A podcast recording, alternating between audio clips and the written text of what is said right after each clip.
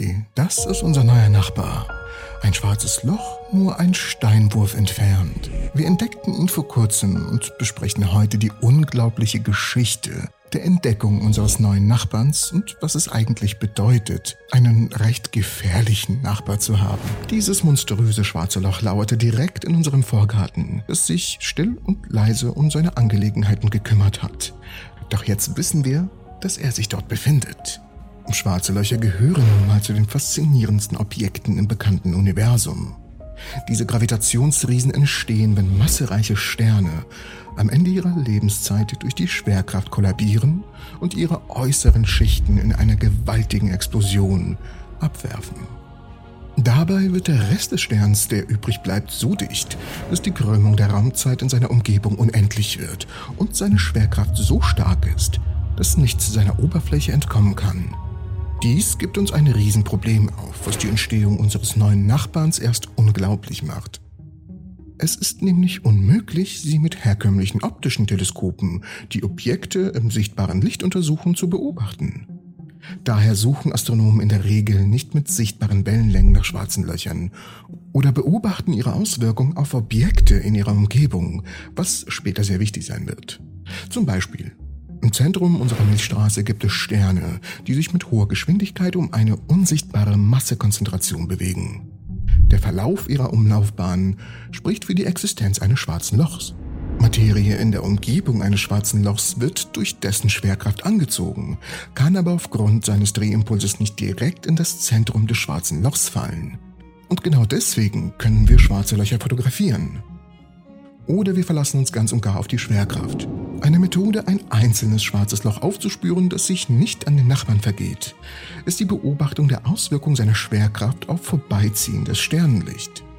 Die gravitative Verzerrung der Raumzeit, die das schwarze Loch umgibt, kann das Licht eines Hintergrundsterns auf die Erde fokussieren.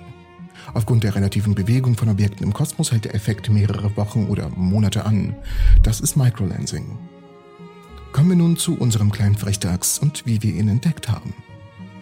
Gaia DR3 ist ein Sternkatalog mit rund 1,8 Milliarden Objekten, basierend auf den Daten der Raumsonde Gaia.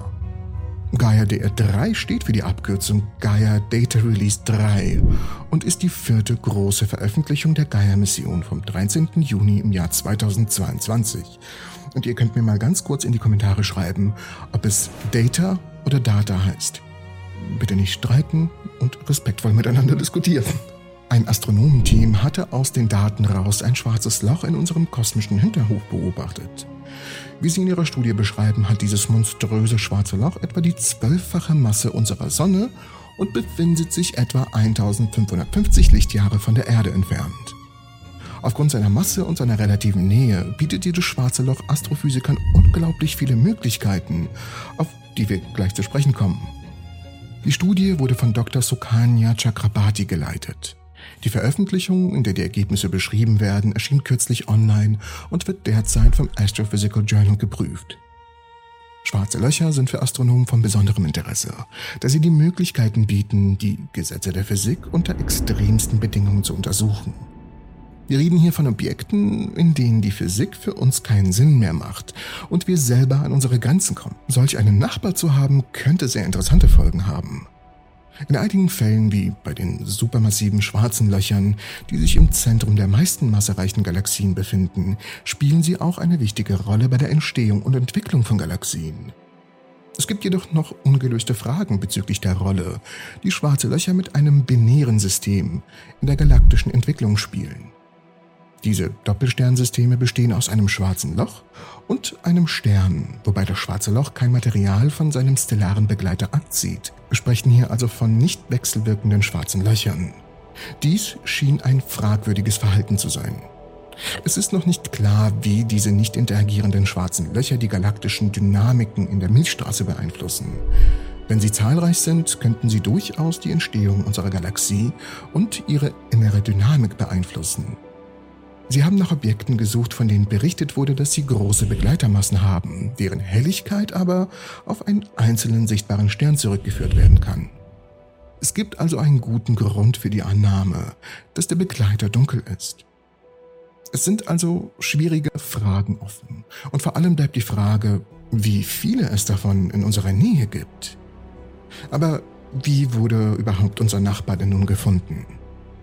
Um das schwarze Loch zu finden, analysierten Dr. Chakrabarti und ihr Team die Daten der Gaia DR3. Diese enthielten die Informationen über fast 200.000 Doppelsterne, die vom Gaia-Observatorium der Europäischen Weltraumorganisation beobachtet wurden. Das Team ging den interessanten Quellen nach, indem es zusätzlich spektrographische Messungen von anderen Teleskopen hinzuzog.